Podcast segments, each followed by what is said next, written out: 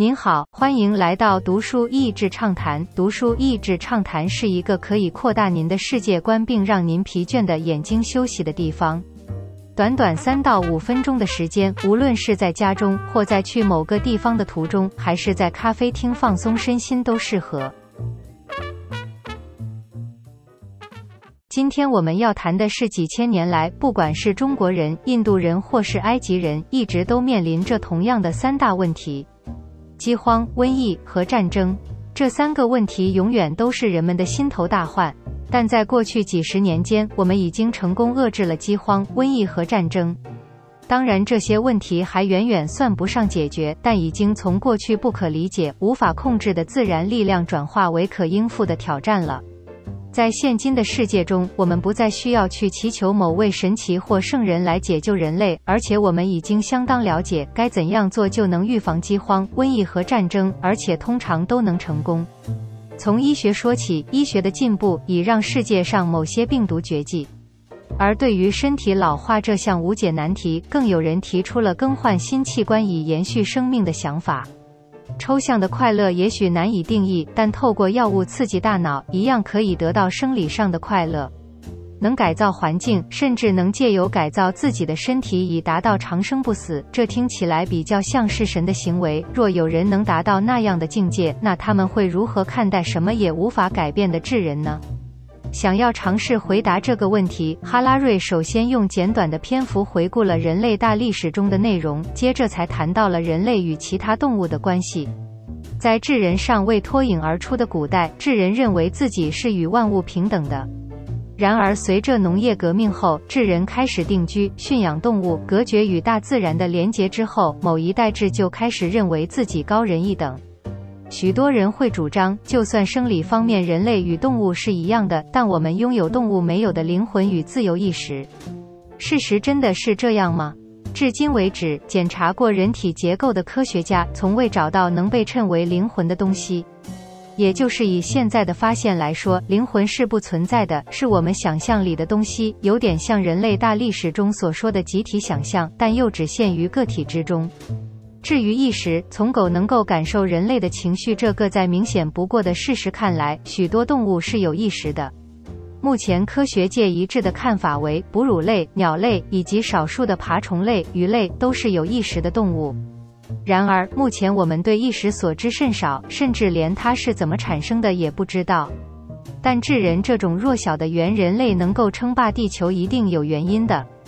哈拉瑞回顾了智人的历史，并尝试描绘清楚智人所创造的世界。除了科技发展外，还有生态破坏、全球暖化。接着，哈拉瑞指出，是人文主义让人类摆脱了存在没有意义的困境，进而形塑了我们的思考。人文主义经过了长时间的发展，逐渐形成了三个分支：自由人文主义、社会人文主义、进化人文主义，并因此开启一系列思想上的战争。这场战争的序幕是由进化人文主义所拉开，它以法西斯主义的形象出现在二次世界大战时首先败阵。剩下的两个主义最明显的冲突是在冷战时期，当时社会人文主义借着共产思想在俄罗斯、东欧、中国、东南亚横行，看似败阵下来的自由人文主义，最后却证明了市场比集中营更为强大，也更吸引人。自由人文主义相信每个人都是特别又平等的，他鼓励大家去追求自我以及幸福快乐。近代智人追求的目标，不死、快乐和神性，其实就是呼应自由人文主义而生。有趣的是，我们用来追求目标的手段——生物科技、资讯科技，正是自由人文主义崩解的元凶。崩解之后，失去控制的智人。哈拉瑞在此开始探讨我们用生物与资讯科技做了什么，又能做到什么，而未来又会有什么样的结果。智人借由生物科技探索了人类大脑的演算模式，而这套演算法也被资讯科技采用。当世界的环境一再恶化，人文主义即将崩坏之时，数据主义出现在人们的面前。刚开始，它只是一小众科学家的研究对象，但慢慢的，各个科学领域都采用了数据主义的思想。演算法、人工智慧都是资讯科技和数据主义的产物。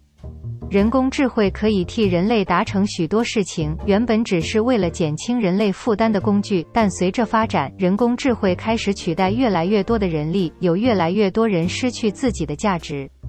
或许典型的自由人文主义者会说，人的价值不只是工作而已，还有个人内心里独一无二的思想。但数据演算法表明了，只要他掌握了足够的数据，他就能推算出你是怎么样的人，他将比你更了解你自己，你再也不用倾听自己内心的声音了，因为演算法就是你内心的声音。个人想法在演算法下降，集成了一堆数据。更令人不安的是，如今的演算法越来越复杂，而且人类甚至给了它自主学习的能力。如此下去，人类会开始搞不清楚到底发生了什么事，一直到彻底失去控制权。哈拉瑞在本书末描绘了一幅令人有些不安的远景，也顺带提出了三个问题，为本书画下了句点，又或者说是一个问号。今天的内容就到此为止了，十分感谢大家收听读书益智畅谈节目。如果对我们的内容感兴趣，欢迎浏览我们的网站 n 点 net 和关注我们的粉丝团读书益智，